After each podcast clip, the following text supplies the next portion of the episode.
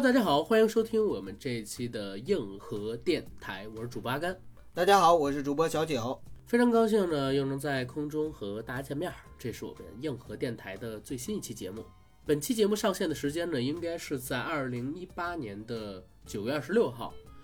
因为刚刚过完中秋佳节，所以我跟九哥在这儿呢，也是给大家送上中秋节的晚来问候，祝大家中秋节阖家团聚，也希望大家身体健康，万事如意。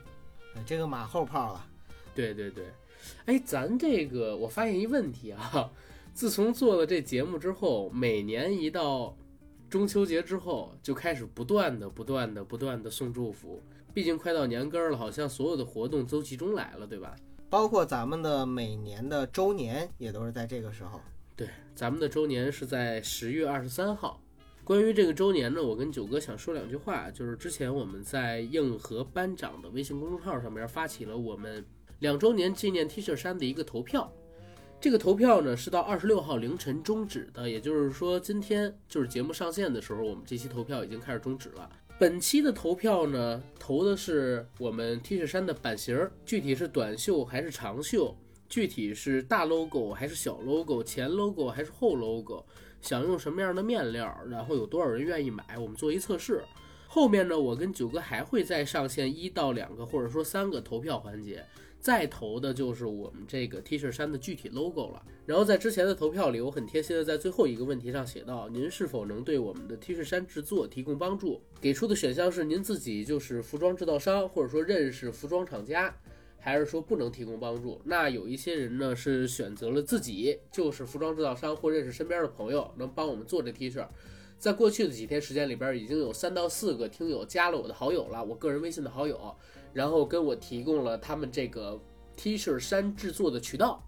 希望呢，在未来一段时间里边，就是我们这投票还没有终止嘛，大家如果有 T 恤制作的渠道，尽快的加我，多跟我聊一聊，提供一些好的方案，或者说，呃，如果你自己就是做这个 T 恤的话，那更好，咱们可以深入的聊一聊，我们可以从你那儿走，渠道上面肯定更方便嘛，而且你作为我们的听友，也更明白我们这个电台的调性是什么，我们也不想交给一个纯粹的，呃，跟我们没有任何关联的一个对路人的一个服装厂商，让他去制作这个东西，因为他们可能不了解我们的调性。所以大家还是多关注我们的微信公众账号，多参与我们的投票。然后，如果你自己如果有制作 T 恤的渠道，赶紧加我们的微信，加我跟九哥的个人微信就可以，好吧？九哥，咱闲话少叙，聊今天正式的节目呗。好的，那么今天聊的是什么呢？国庆档的展望，哎，每年这个时候都要给大家带来一期国庆档展望的环节。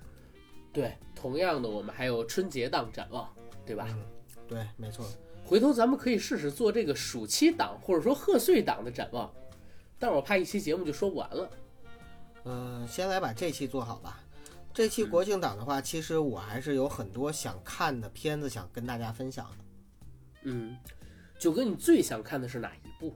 那在国庆档，我最期待的电影呢，其实是《无双》，那九哥，你为什么这么期待无双呢？因为《无双》这个电影在本期节目里边，我们有一个抽奖的环节，哦，我们抽的是什么奖品呢？电影票啊，肯定是电影票、多啊。少张呢？多少张？不是，对对对，别别不要，多少张呢？八个人，每个人两张，一共是多少张啊？十五张，对不对？那那你要是答对了，我就把十七张票全给你，十六张，是不是有点 弱智？确确实很弱智啊。哎，不过挺好，挺好，挺好，送十六张票给到大家，对所以我们我跟九哥也很期待《无双》这部片子啊。不是说很期待这些电影票啊，因为电影票都是送给我们的听友朋友的。但是呢，《无双》这个电影呢，我们后面也会跟大家聊一聊，确实还是蛮值得大家期待的。对对对，那九哥，咱们现在来梳理一下，就是整个十一国庆档期间，咱们要聊的有哪些电影？好吧？好的，哎，阿干，国庆档指的是从几号到几号啊？国庆档现在来讲的话，一般都是九月三十号到十月七号，因为九月三十号下午不就放假嘛，对，所以基本上这些片子都是九月三十号当天上，赶一个七天的假期。嗯，那其实在这几天里边上映的电影还不少呢。对，但是咱们说的不要太多吧，嗯，我觉得其实我想咱们想聊那几部就行。对对对，我想看的也没几部，应该说一天一部的话都凑不齐八天。嗯对，哎，我刚才数了一下，我想聊的正好只有八部，啊，你都有八部啊，其实我我想看的可能只有五部五部。啊。对，哦不，我说想聊一聊，简单提几嘴的啊。要细聊的话，可能只有三部。嗯，行，那就按照你说的八部来聊吧，先。行，这八部是什么呢？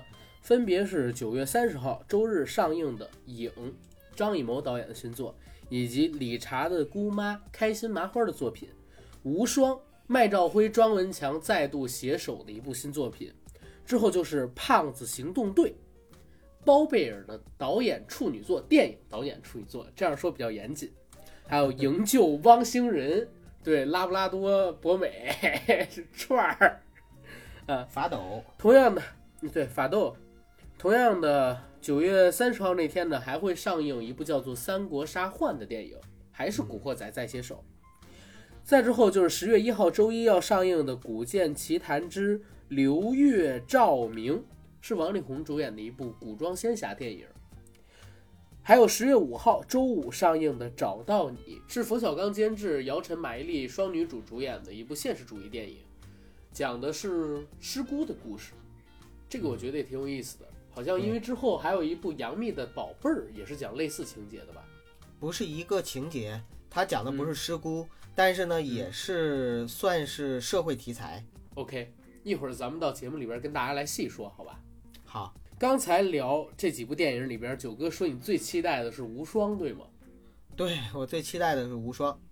最期待的是《无双》，我知道你说《无双》是因为咱要抽奖，然后我现在，我现在问问你，就是这几部电影里边，你觉得你最想看的是哪一部？我最想看的是张艺谋导演的《影》。影嗯，啊，那咱就从影开始聊。好啊，我最想看的就是无双，所以咱聊完了影就聊无双，好吧？可以，没问题。先聊影吧。嗯，行，理查的姑妈，因为咱们之前刚做了两期开心麻花的节目啊，就不在这期节目里边详聊了，带一嘴就行，好吧？好。九哥你先说。影这个电影呢，它是张艺谋导演的，类型呢是剧情、动作、古装，版本呢是二 D 版本和 IMAX 二 D 版本，在中国大陆呢是于九月三十号的时候上映。它的主演是邓超和孙俪夫妻档，然后还有郑恺、王千源、王景春、胡军、关晓彤、吴磊，基本上就是老中青都有了。呃，要偶像派的也有偶像派的，要实力演员也有实力演员。最主要的是，我们看了预告片之后，我个人是非常非常期待这个影像风格的，尤其是在嗯 IMAX 的这个大屏幕上面去展现出来这种中国写意的黑白风、水墨画的这样的主题。而且据说故事啊讲的是替身的故事，哎，所以这个我我挺期待的，我就特别想看这个电影。哎，对了，阿甘，我记得他在九月二十号的时候就已经开放了点映，据说口碑还非常不错，呃，那就更值得期待了。咱俩好像很早就聊过影这个事儿吧？对对对，应该是今年三四月份的时候，他第一款预告片出来的时候，咱俩好像就在一酒局上还是哪儿提到过，说张艺谋这影咱今年得看看，因为这预告片拍的真带劲。关键是你说，其实已经很多年没有真正的那种大导演做出来的这种大制作的这样的一个片子了。武侠片了，对吧？啊，对武侠片了。虽然说很多人说这个国产武侠片审哎，美疲除了劳啊，徐克啊除了徐啊克，除了徐克，但是徐克做纯武侠也很多年了。老谋子上一部好像还是《满城尽带黄金甲》吧？嗯，满城尽带黄金甲，长城，他之后的长城，我觉得不算是武侠片，嗯，古装魔幻片。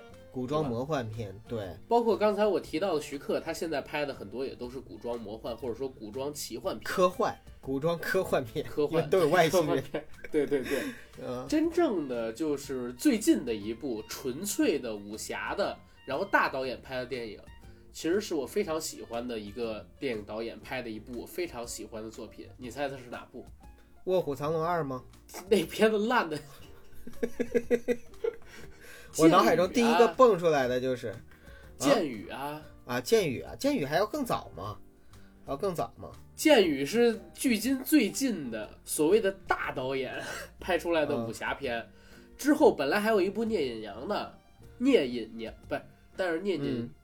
这名字好难念，聂隐娘来跟我念聂隐娘，聂隐娘对，之后本来还有一部聂隐娘，但是我觉得那个片子，嗯，也不是我们记忆中的那种武侠片吧，嗯，所以我并没有把它算到就是刚才我说的那个武侠范畴里边去。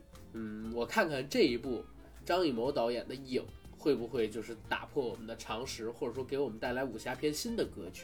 阿阿甘，你还可以往大了再说，它除了是武侠以外呢，还是剧情和古装。其实更多的可能国与国之间的谋略呀、争斗啊等等等等。又是那个类似英雄的故事，手中无剑，方是英雄，方是天下。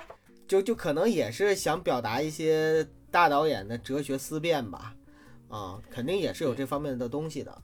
嗯哎，我靠，九哥，你提醒了我，嗯，我好像知道这片子会拍成什么样了。它有可能会像英雄那样，呃，真的，我我之前一直没有往这方面想啊。不是我，我觉得气质很像。再说头都是同一个导演，真的会有这种这种方面的啊。对，因为因为英雄我好久没看了，然后我看到影这个名字的时候，我一直在想这个影到底说的是什么。后来说是替身的故事，OK，我也一直没往英雄这边靠，直到你刚才跟我说就是谋略国与国，然后他讲的不仅仅是武侠，我突然想到，哎，他跟当年的这个英雄有点像，英雄这个词也很大，影这个词也很大，但它就是同时又不是一个形象的东西，嗯，对，而且也是写意的，英雄也是特别写意的一个片子。超飘逸。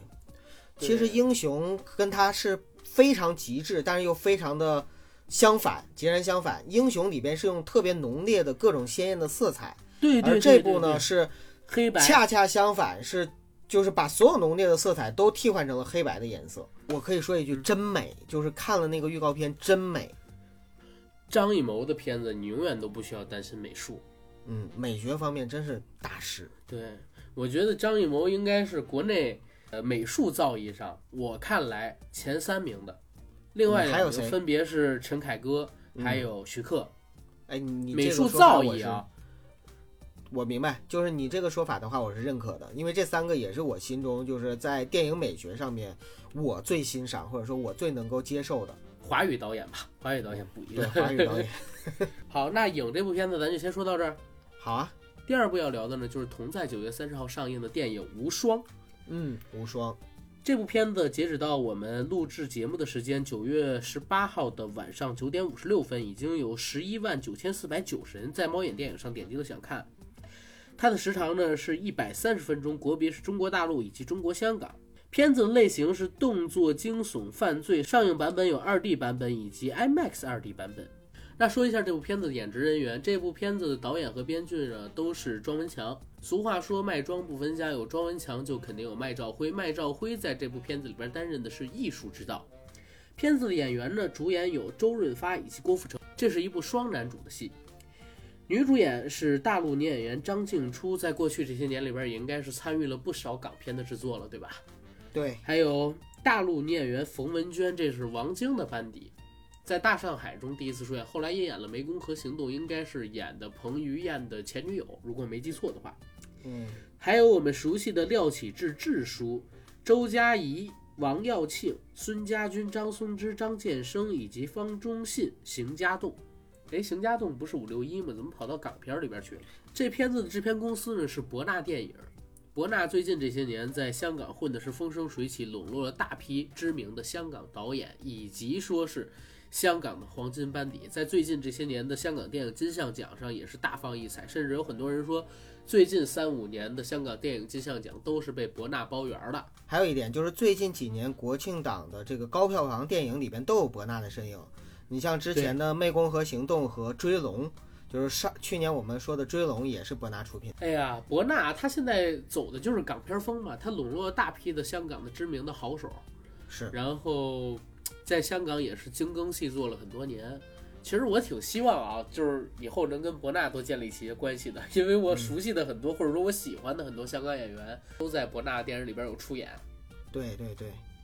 那基本上这就是这片子的一个演职人员信息了。故事的剧情我看了一下预告片儿，还看了一下它的梗概，觉得也挺有两把刷子的。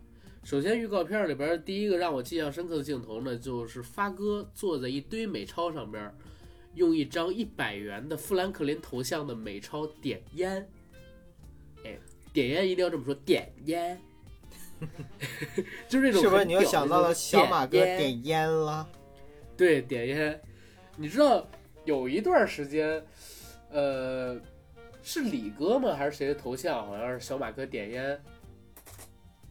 嗯是李哥吗不太记得了，不太记得了。李哥的头像都哦因为是窦窦窦唯，都是那个窦唯啊，对，那就是别人。我记得我以前有一大哦，我想到了，我有一大哥，他住望京那边儿，然后他那个头像好多年都没变过了，就是那个小马哥用美钞点烟的这么一个画面，而且呢自己还用了一个小马哥当时的呃。就是经典台词吧，作为他微信的备注，就是我等了三年，我就是要等一个机会，不是为了证明我了不起，是要告诉你们，我失去的东西我一定要拿回来。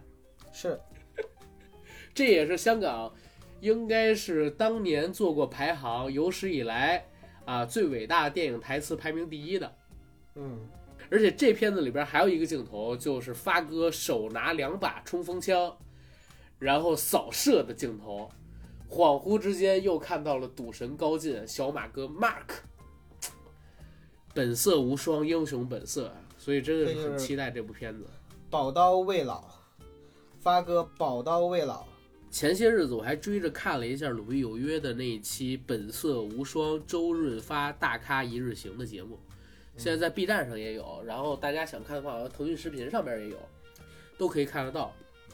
里边的发哥虽然已经六十多岁了，但是蓄了一头长发，像郑伊健头发这么长，跟鲁豫非常淡然的聊自己裸捐了五十六亿身家，然后自己为什么现在不要子女，跟自己在演艺经历当中遇到的那些困惑跟不解，他让我特别佩服的，或者说是呃敬仰的，真的是敬仰的啊。地方在于哪儿呢？就是发哥在聊到这些话题的时候说，我这个人从来都没有不开心过。我觉得每一个时间阶段都有开心的事情，啊，做人不要要求太多。然后他提到自己的演艺经历的时候说，现在我可能演戏会挑一挑剧本，在以前我纯粹演戏都是为了钱。对周润发百分之九十的片子都是烂片，只有一两部是好片子。嗯啊，他直接就跟着鲁豫这么说，一个已经功成名就做到这样水平的一个演员，能从他嘴里说出这样的话，而且啊。鲁豫去采访他的时候，从早晨到晚上，发哥没有坐在家里接受他的采访，是带着鲁豫逛遍了香港，坐地铁、刷地铁卡。对对对对对，坐地铁、刷地铁卡、逛菜市场，去发哥常去的那种小店。最关键的地方是哪儿？为什么要提这个？因为鲁豫大咖一日行不都是这么干吗？关键的地方是在于发哥路过的那些小摊儿。水果铺、猪肉铺的老板都跟发哥发嫂很熟，很熟。对，跟他打招呼，甚至说还白送给他们一些吃的。然后发哥给所有的演职人员，每到一个店，就买出大量的东西来给他们吃，买了很多蛋挞呀，买了好多水果呀，买了好多饮品啊等等。最后录制结束的时候，发哥说：“今天的最后一顿红豆冰冻奶还是什么的，还是红豆冰奶茶，我忘了。”然后大家说：“啊，今天被发哥喂了一路。”我说：“这个真是亲民的大咖。”无双本色的英雄，哎呀，做到六十多岁，到现在还有这个票房号召力，还有这个心态，还有这个状态，确实是我辈之偶像，演员之楷模。其实，在那个《无双》的预告片里边，还有一句台词很经典，就是周润发说的，他说：“一百个人里边只有一个人是主角，一百万人，啊，一百万人里边只有一个人是主角。”对他就其实我觉得对，发哥就是那一百万人中的一百万分之一的那个主角。三十年才出一个周润发嘛，对吧？啊，百年周星驰哈，对，千年一个成龙，有点有点吹过了，吹过了。不是啊有电影史以来只有一个成龙，那倒是没毛病，对吧？没毛病。啊，我还是把成龙放在第一位的。嗯，看完了《鲁豫有约》那个采访之后，就更对这片子感兴趣了，因为《鲁豫有约》那一期不就叫《英雄无双》吗？对，我就又搜了一些关于这个片子的资料，然后我查到啊，这个片子的导演是庄文强，然后艺术指导是麦兆辉。那麦庄导演其实从《无间道》开始给我们奉献了《窃听风云》系列，嗯，包括说去年的还是今年年初的那个《非凡行动》，就是黄轩演的那一部，其实也不错啊。最起码他们所有的片子，在我看来都能打一个六点五分以上的水平，甚至说有的片子能到八分的水平。那你《无间道》你必须到八分以上啊。《窃听风云一》我也打了八分啊，啊，哦，窃听风云二》说错了，《窃听风云二》我也打了八分啊。嗯，所以他们两个其实是质量的一个保证。你知道发哥从 一四年吧开始拍那个叫什么《澳门风云呃、澳门风云开始，除了《寒战二》里他演的还挺好，但是在《寒战二》里没拿枪，他没有动作戏，让我很难受。他没有任何一部戏在我看来是在六分以上的。他在那些三分、两分的烂片，甚至零分的烂片里边挥舞双枪去消耗高进、消耗 Mark，嗯，我我真的挺心疼的。我看到这一部，他在麦兆辉、庄文强他们的戏里边，然后再次挥舞起双枪啊，然后还是讲美金的故事，格局还挺大。他们印了一百吨美钞，印了一百吨美钞，史上最大的假钞案嘛。你要知道，《英雄本色一》不是也讲他们印伪钞吗？对吧？但是格局没有这么大。从这个《无间道》，再到《窃听风云》，再到这个《赤道》，再到不是再到《寒战一》，再到《赤道》，再到《寒战二》，再到这个《无双》，我觉得麦兆辉跟庄文强脑洞越来越大，格局越来越大。对，因为他们也是驾轻就熟了，对这个题材和类型。对，先是从香港，然后到亚洲，然后现在到全球，越来越牛逼。我很喜欢这两个人。没错，而且你不觉得吗？阿甘，就是麦兆辉和庄文强，其实可以算作是香港电影未来的一条出路。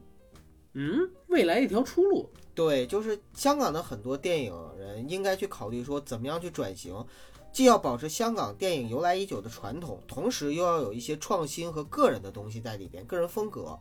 那麦庄他的电影其实就有这种感觉，就是在我看来的话，既能够嗯。有我们能看到传统香港电影的影子，包括它的类型，但是同时呢，就是里边又有这两位导演非常强的个人风格的东西在里边。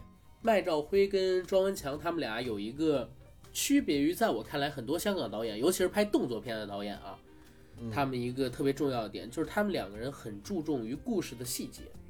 对，你像是我现在都记得很清楚，《无间道》当时应该是在第一集里边，呃，曾志伟他的货被扔到海里边之后，他环视着自己的一干小弟在那个房间里，然后拿起这个呃梁朝伟被打了石膏的手，砰，拍在桌子上，把石膏打碎了，看他手里到底有没有窃听器。但是梁朝伟斜眼一瞥，原来他一直在点窗户嘛，窗户外面是那个窃听器。其实很多的香港导演他不会做这种细节上的处理的，因为只是，呃，前边的一个电话，然后说有警察过来了，如如何如何。麦庄就经常会拿捏这种细节，而且编排到自己的这些啊电影里面去，而且他经常会做这种剧烈的台词上的冲突。对，像是《无间道一》里边的呃韩琛跟黄 Sir 他们两个人在警察局里，韩琛啪把一堆盒饭然后给推到地上，他们两个人开始激烈的交锋。到《寒战一》里边，郭富城跟梁家辉他们两个人面对面嘴贴嘴的，然后说你是不是想夺权？然后现在这点由我来管。两个人这个交锋太嘴贴嘴的，嘴嘴贴嘴的，哎，太刺激了！我觉得那是看的太爽的一个地方，太飙演技了。当时我看花絮那段演完，好多人都鼓掌。对，而且其实麦庄两个人他很擅长拍这种双雄对决，或者说就男人与男人之间，嗯呃，亦正亦邪的这样的人，嗯正派和反派对峙这样的感觉，哎，就特别棒。而且这片子我还特别贱的，我看了一下那个现在已经出来的一些评论跟影评，说这嗯片子呢，它其实是一部江湖兄弟片，就是像这个《英雄本色》那种情义片，知道吧？哦，啊，它不是犯罪片吗？是犯罪片啊，但是那个《英雄本色》，然后包括我爱呃那个什么，包括发哥早期拍的什么《我在黑社会的日子》啊，《义盖云天》，还有刘德华早期的那个庙街啊，对，啊不是呃刘德华没拍《喋血双雄》，对不，是我说他那个个都叫英雄片英雄片、情义片，他那些都叫英雄片、情义片，就是说着力塑造几个人物，然后把这几个人物虽然他们是身处在江湖当中，但是有血有肉、有情义、有担当，这样的就是英雄片、情义片、江湖片类型，就是大概那样吧。前两年不也上了一部类似的就是这种啊情谊片，叫《扫毒》吗？那片子我觉得拍的挺好。那无双咱们可以说这儿了吧？可以了，这个果然是充了值哈，有赠票，所以我们说的也很多。对，但是咱们不是片方给的赠票啊，这是喜马拉雅的活动。对，喜马拉雅官方的活动，嗯，对，所以我们说到这儿呢，也要跟大家聊一聊，就是这个票该怎么抽。好，票如何抽呢？订阅收听本节目，以井号无双井号开头，在本条音频下方留言写下你对这部电影最想说的话，你将有机会获得电影《无双》的免费观影机会。我们会精选八条留言，送出电影票两张。留言的形式刚才已经说了啊，井号无双井号，然后写下你想说的这些话。我跟九哥呢会择优进行挑选，选八位听友给到你们票。那我们开奖时间呢，就定在九月三十号当天吧。这样的话，也让大家呢能够以最最早的时间呢看到这个电影，最快的速度感受这部无双，对吧？带给我们的无双的魅力。第三部咱要聊的是什么呢？理查的姑妈吗？理查的姑妈呢是开心麻花的第五部电影，格式呢是二 D 版本和 IMAX 二 D 版本，呃，题材呢自然是喜剧啦。然后呢，在中国大陆上映是九月三十号那一天。那这个理查的姑妈呢，我跟阿甘呢已经在我们的 IMAX 电台里边呢为大家做了一期节目，详细的介绍了这个这个电影，所以在这儿呢不过多的去帮大家分析了。呃，不过呢，我我想特别的提一嘴，就是理查的姑妈到现在为止呢，已经在猫眼电影上显示有十四万七千五百二十四人想看，应该说是仅次于张艺谋的《影》这部电影的。开心麻花出手呢，至少我觉得十到十五亿是应该没问题的。对，基本盘肯定是有的，十个亿左右的基本盘肯定是有的。然后咱来说第四部，《胖子行动队》。胖子行动队，对，其实这片子我看了一眼它的这个名字，又看了一下它的预告片儿，我觉得其实还挺有意思的。我会看的，我一定会看的。但是我又想起了之前包贝尔导演的那个叫什么《欢喜密探》，这不是他的处女作吗？导演处女作吗？这不是啊，这是他电影导演处女作。之前他导演过什么电视剧《欢喜密探》之类的东西。啊，那是电视剧哈，他之前导演的。，对，同样是演员转型做导演，我不拿他跟这个黄渤什么的比啊，嗯，我拿他跟这次联袂出演的文章比。文章之前导的电视剧《小爸爸》，比嗯这个包贝尔导演的《欢喜密探》，这怎么说呢？就是一个天上一个地下。欢喜密探真的我看了三分钟，真的就是三分钟。嗯在包贝尔自己耍帅出来的时候，我就把这个视频给关掉了，我看不下去了。他有点模仿当年小宝与康熙张卫健出场的那种感觉，但是他又不是张卫健，一人没那么帅，还显得特猥琐；二演技也没有张卫健好，张卫健演所有东西都一股机灵劲儿。嗯包贝尔不管演什么，让我想起的都是那个菠菜的弟弟，叫蔡拉拉是吗？在港囧里边他叫。对对对，特别让人烦的那种，所以我特讨厌他。但是好像他跟文章关系不错，文章当时导演电影处女作，呃，叫《不二神探》中就有他，后来拍的《路遥知马力》里边他是男主角，但是你知道这部电影的看点在哪儿吗？阿甘，在哪儿？这部戏啊，就是我看了预告片儿之后，我发现其实文章和包贝尔扮演的是两个胖子嘛，这两个胖子的化妆上面其实还是可以的。所以在这个就是胖子胖子的动作戏，包括就是它里边胖子各种卖萌啊，然后搞笑啊、惨兮兮啊等等，还有那种各个各种尴尬的场景，我觉得还是挺挺有笑点的。然后另外呢，就是里边有我这个必看的一个选择，就是呃我的女神克拉拉，有克拉拉的戏，那你不看你太白瞎。克拉拉这十一档有两部戏啊，克拉拉大战克拉拉。哦你刚才说到这个胖子行动队，说想起了《瘦身男女》，我想到的不是《瘦身男女》，嗯我想到的是一部美国片儿叫《肥佬警探》。啊，我知道，我知道你说的那部，那肥佬警探就是他们扮成胖子嘛，不过是两个黑人，然后跟这个很像啊。但那个是扮扮成的，这个里边演的他本身就是胖子嘛。对，这个人是说一个人本来是胖子，还有另外一个是呃特工受了伤变成了胖子，还有嗜睡症。啊，就文章演的那个对，我现在只希望一个什么呀？就是这片子我还是会去看，因为首先九哥咱俩就是胖子嘛，咱们俩也算是胖子行动队，谁跟你是胖子？谁跟你胖子？微胖界，我是我是微胖界的。彭于晏，我是投行彭于晏。我投行吴彦祖，咱俩都是微胖界的吴彦祖、彭于晏，好吧？反正咱俩肯定会去看这片子，但是呢，我只希望啊，就是文章能帮帮包贝尔，我明白，我明白你的意思。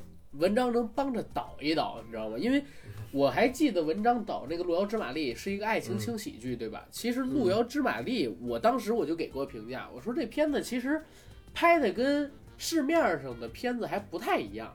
嗯，《路遥知马力》里边很多笑点，你不觉得吗？第一是原创的，第，二虽然这些点很怪，比如说用橡皮筋儿，男生说我想撒尿，女生说我们马上就要演出了，你不要去厕所，然后递给他一个橡皮筋儿。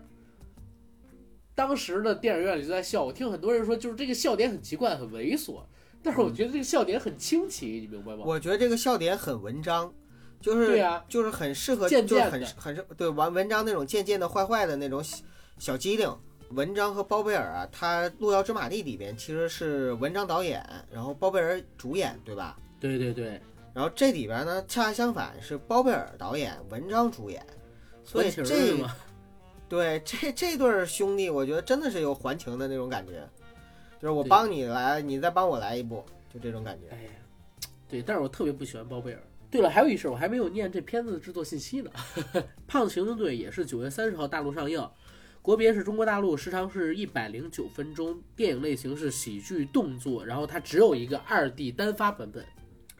截止到我们节目录制时间九月十八号晚九点多，这片子一共是有十一万零二百四十八人点击了想看。主演刚才我们已经说过了是文章包贝尔，导演刚才也说过了是包贝尔，同时呢，编剧里边也有包贝尔，可以说是自编自导自演的一部剧。当然，我也不知道他到底参与了多少啊。同样的，主演里边还有九哥的女神克拉拉。啊，大女神，对你为什么要说“大”这个字？因为仅次于大幂幂，我以为你是说她很大，所以是大女神。是也也挺大的。就是我 大幂幂，如果是我的正宫娘娘的话，那她就是我的贵妃。OK OK，好，胖子行动队咱就说到这儿吧。我其实对这片子不是很期待好吧，啊。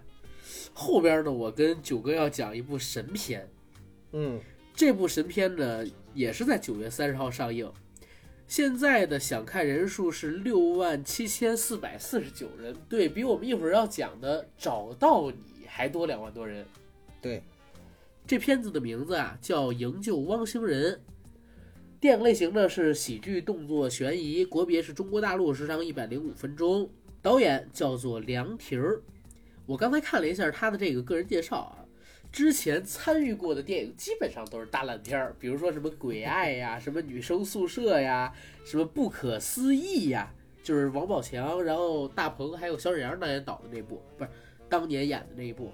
还有什么呃绣花鞋呀，都是大家耳熟能详的，就是放在烂片经典的这些国产恐怖片。但是呢，他也演过一部我觉得还不错的片子，叫《恰同学少年》，就是零七年，然后应该是还没有长胖的前锋的那一版。这部片子应该是他导演的第一部喜剧类型的电影。那为什么我跟九哥说这片子是一部神片呢？因为我们在看到演职人员的时候笑崩了。导演是梁婷，之后的主演分别是拉布拉多、法斗、博美、哈士奇，放了四只狗的头像在猫眼电影上边，作为这个片子的主演，对排在人人演员的前面。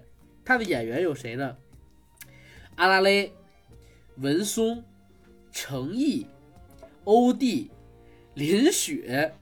李天佑，MC 天佑，郑则仕，还有梁超，梁超就是之前在这个《欢乐喜剧人》舞台上演于白眉特别尬的那些喜剧，对，那个人，雪村啊，都是高科技呀、还有盖、周岩，以及赵本山的女儿球球，还有詹瑞文、詹 Sir，以及周星驰现在的御用女演员张美娥，《美人鱼》里边那个年纪很大的美人鱼，以及在《西游降魔篇》里边出现的空虚公子、抬轿子、斗嘴的那几个四大美花大妈之一。对，哎呀，这片子真的是神片儿，应该是今年还是去年，这个古仔上了一部片子叫《喵星人》，喵星人，现在又有了营救汪星人。妈呀，看来人类的地位确实是越来越低了。这个片子怎么看怎么像烂片儿，呃，无论从制作人还是从演员，包括就是这些这些以前在各个电影里面的做配角也好啊，还有这些喜剧演员，还有这些就是不知道怎么出来的综艺咖也好啊，就把他们都凑到一起，怎么感觉怎么就不像是正经拍的玩意儿？九哥，你错了，这片子是个正经的狗片子，好，你这个说法非常的客观，这是个正经的狗片子，对吧？对，这是个正经的狗片子。你看完了之后，你也可以跟朋友说，我刚看了一部狗片子。你放屁，我绝对不会看的。这片子打死我也不会看，你放心啊！就算口碑爆成什么样，我也不会看的。OK OK，希望你不要说“真香”两个字儿。好，九月三十号这一天啊，还有一部片子，本来我们是不想提的，对，这片子呢叫做《三国杀幻》啊，我不知道大家有多少人对这部片子有了解。三国杀这片子点儿换，啊，三国杀点儿换这片子，我不知道大家有多少人想了解啊，或者说已经了解到的。呃，为什么要我们要提到它？因为这片子它的这个投资方，哎，我正巧知道是谁。嗯，然后呢，呃，我还知道这片子为什么会被投资出来。其实这里边儿水挺深的，涉及到如果大家想了解的话，可以回头私信问一下私，信私信问一下阿甘。对，我们就不在节目里面去聊这个片子后面的背景了。嗯对对，这片子水很深很深，而且这片子不是图赚钱拍出来的，呃，言尽于此，好吧。然后咱们接着来往下说。因为我们刚刚上映了一部《黄金兄弟》嘛，也是一部就是大家都不愿提的一个烂片儿，啊、所以最近就是消费《古惑仔》这个兄弟情确实太消费的厉害了。对，但是我前两天看这个《黄金兄弟》的影评里边有一个影评我特别满意，就是特别认同，就是嗯兄弟这种词儿不会老是挂在嘴边上，如果老是挂在嘴边上，绝对不是兄弟。我看《黄金兄弟》那预告片里边说了，做兄弟的，做兄弟的，做兄弟的，你是不是我兄弟？你是不是我兄弟？下辈子还做不做兄弟？上辈子做不做兄弟？没太，难受了，我靠！哎呀，看得我这个恶心，你知道吗？咱不说这部了，接着往下来说啊。《古剑奇谭》对，这是十月一号周一要上映的电影，主演呢是王力宏、宋茜、高以翔，一百零五分钟的时长，国别是中国大陆，类型是奇幻动作。哎，片子的导演是这两年中国人民的老朋友雷尼哈林导演，他是前两年呢刚刚导演了成龙大哥的《绝地逃亡》，很烂的一部片子，但是他之前呢。对，但是他之前导演过很好的片子，比如说什么，呃，《猛鬼街四》，以及我看我很喜欢的啊，《虎胆龙威二》。那就是说，这个导演啊他对中国是非常的不了解的，因为你看《绝地逃亡》，你就能看出来，就是属于那种水土不服又来中国捞钱的导演，怎么能让他后边还有一个沉默的证人呢，是小齐主演的，你知道吗？怎么能让他来来中国就这么捞钱呢？我真是服了。《古剑奇谭》又是一个中国的 IP 改编的，然后又让一个这样的导演去拍，是这制片人是谁呀、这出品公司是谁呀、但但是是这样，九哥，我跟你说，这个导演为什么我说他是中国人民的老朋友呢？虽然他只上映了一部，在呃虽然他只在中国上映了一部《绝地逃亡》吧，嗯我为什么说他是中国人民的老朋友呢？因为在未来一段时间里边啊，他会上这个《古剑奇谭》嗯沉默的证人》，还有一部《索马里行动》。索马里行动，对，但是我我跟你说，这片子的导演雷尼哈林其实之前的口碑还不错，真的还不错。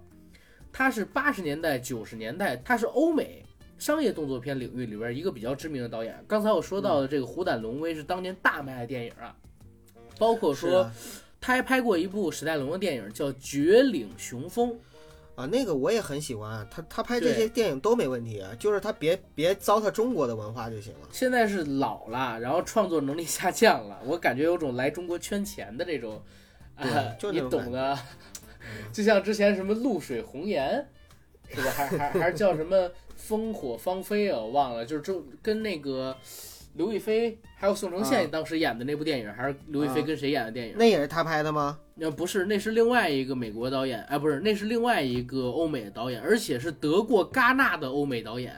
对，大也是大导演大烂片儿。啊对对对，这些导演现在都老的不行了，然后已经没什么力气，没什么创新性的思维，拍出什么好电影了，就是来这儿接一个烂片儿，打一个行活儿，然后借着好莱坞的名头在大陆骗骗钱而已。我觉得这也不怪人家，因为中国人傻钱多，自然就有人来。而且主要是这些制片方，他其实就拿着这个 IP 之后说，那我就 但是你想，这个制片方究竟有多脑残？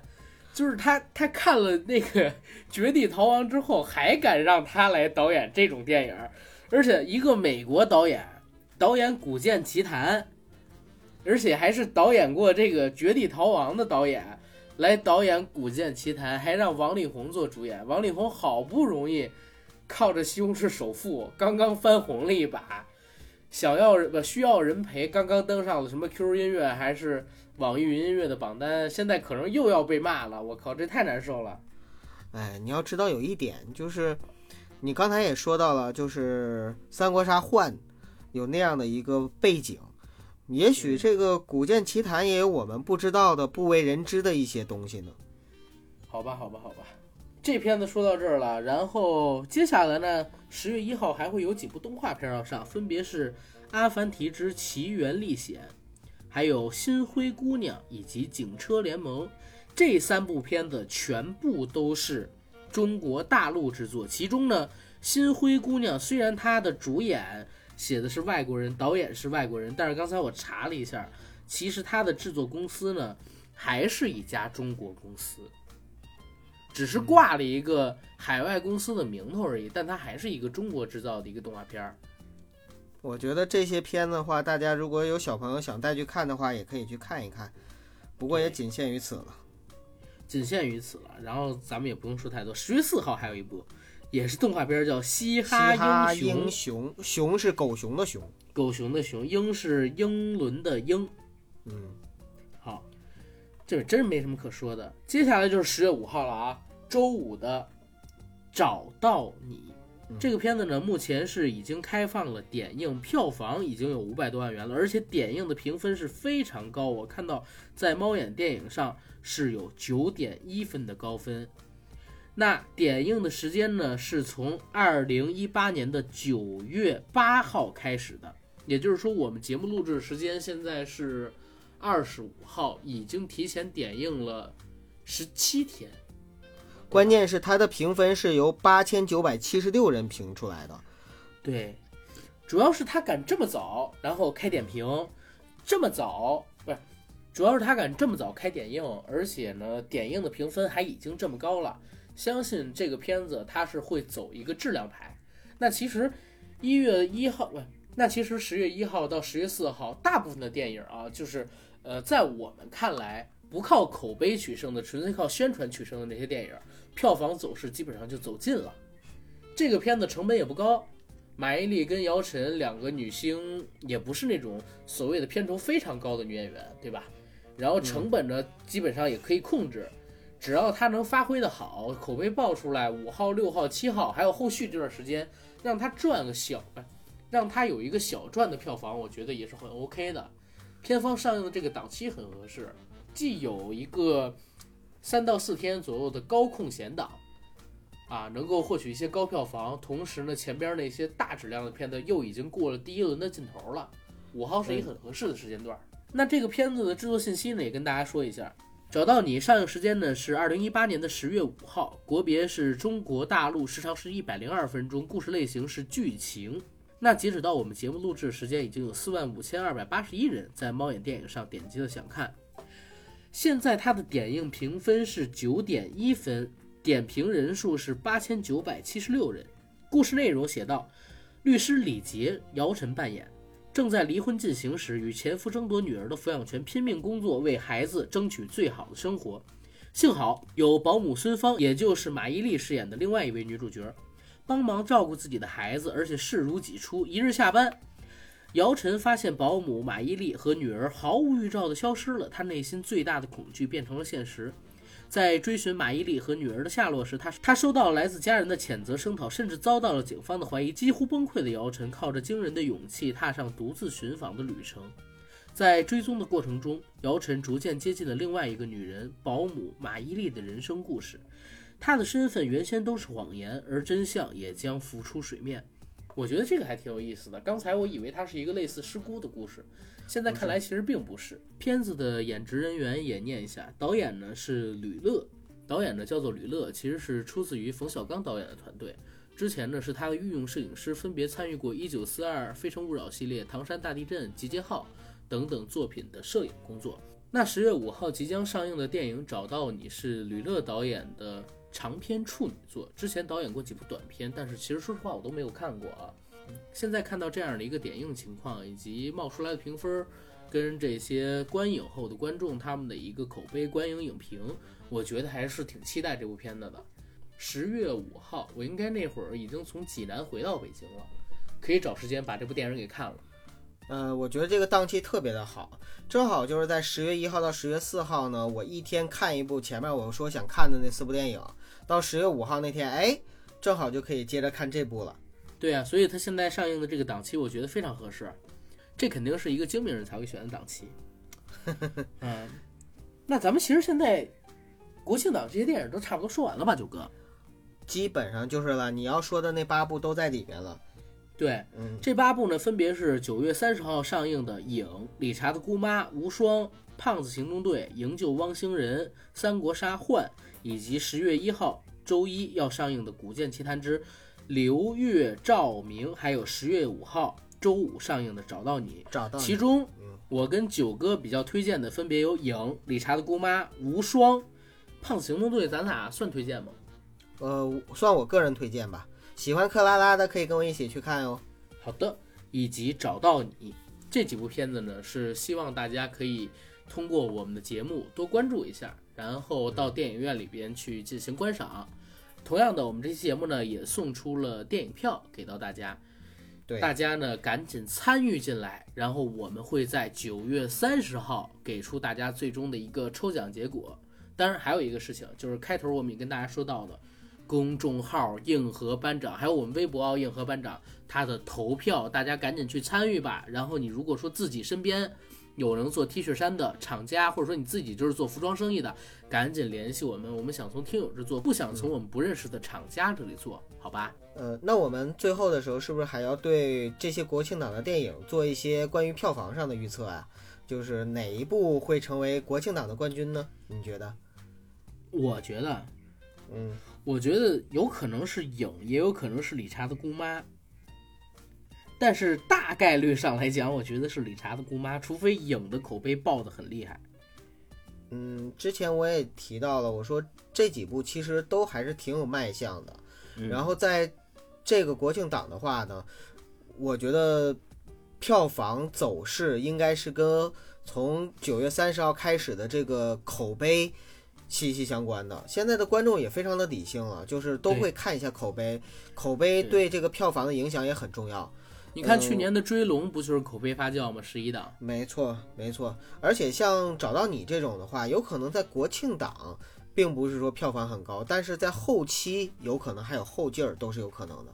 对对对对对，我最看好的还是理查的姑妈，我觉得她应该会是不出意外的话，会是国庆档的冠军，票房冠军。对对对，其次呢可能就是影，对，其次是影，然后再次是无双。不过阿甘，就是如果说我自己个人的观影顺序啊，这个可以供听友朋友参考。我个人的观影顺序的话呢，是肯定先看《胖子行动队》，然后呢再去看《理查的姑妈》，然后呢再去看《无双》，最后看《影》。因为我是属于那种喜欢先易后难，先把快乐放在前面，然后后面呢是越来越精彩的这样的电影。哦，所以就是从我这个顺序上就可以看出来，我对。这几部电影的预测，如果从质量上或者说精彩程度上来说的话，是从后往前的。但是我的观影顺序应该是从前往后的。你知道我的观影顺序吗，九哥？我会先看无双，然后看胖子行动队，后边影跟理查的姑妈就随便了，嗯。因为有可能就是无双跟胖子行动队的排片会比较少，哦，然后你过了前几天之后就没有好的场次了，他不是看不到，就没有好的场次了，确实，所以不如先看这两部片子，因为影跟理查的姑妈，我敢肯定就是他们的场次会特别多，啊，对对对，没错，对吧？嗯啊，所以可以按照这个顺序来。当然，找到你也会看的。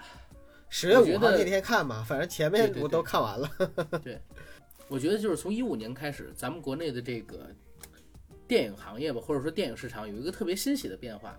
一五年呢，踊跃出了像是《煎饼侠》《大圣归来》然后以及说《捉妖记》，包括一五年我们提到的《解救武先生》啊，然后《港囧》啊，《夏洛特烦恼》一系列的好看的电影。那从对一五年之后开始，其实每一年都比一五年之前的那些年所上映的电影质量上也好，口碑上也好，要更领先一些的。随着我们这个市场的扩大，我发现大家都在变得更聪明，然后更理解什么是电影，也更容易去接受一些好电影，让他们在市场上获得好的票房成绩。这其实是对电影人的鼓励，尤其是从去年开始吧，一些重要的档期有非常多的优秀的电影，可能说它并不是喜剧，但是它凭借出色的口碑逆袭了那些前期在宣传上也好，或者说前期在呃期待指数上远超他们的那些电影。这是让我看来特别欣喜的一个变化，证明我们的关注在逐渐的成熟，甚至说去年的十一档还发生了，就是以前常拍烂片儿的这个王晶，口碑烂到不行，期望低到不行的情况下，凭着一部口碑很好的《追龙》，哎，一跃而起，票房勇敢直追的这样的一个例子，我觉得大家真的是值得我们给去点一个赞。这个从两方面来看，首先从电影的制作方面来看的话呢，其实可以说每年好看的电影越来越多了，无论是中国大陆的也好，香港的也好，还是境内境外的也好，这本身呢就是电影制作水平的一个九哥，你等会儿，你说香港的呃，我就是好看的越来越多笼笼统的一说啊，就是在中国大陆能看到的好看的电影越来越多啊？对对对啊对对，第二个呢，是从观众的角度来说呢，是观众越来越趋向于理性了。也就是说，不在乎你前期是如何宣传的，然后砸了多少钱，请了多少流量明星、小鲜肉等等等等，而是这个戏它的呃口碑发酵的程度，直接影响了这个观众后面的一个后续的选择，并且不管是在一线城市还是二三线城市，它都有一个口碑发酵的过程。我觉得这个也是对反倒逼着电影人去制作更有良心的电影，而不是一味的奔着圈钱去了。嗯，那咱们节目今天就到这儿。好，希望大家呢能够有一个愉快的、充实的，并且呢是有好看电影的国庆假期。嗯，大家国庆节快乐，拜拜。拜拜。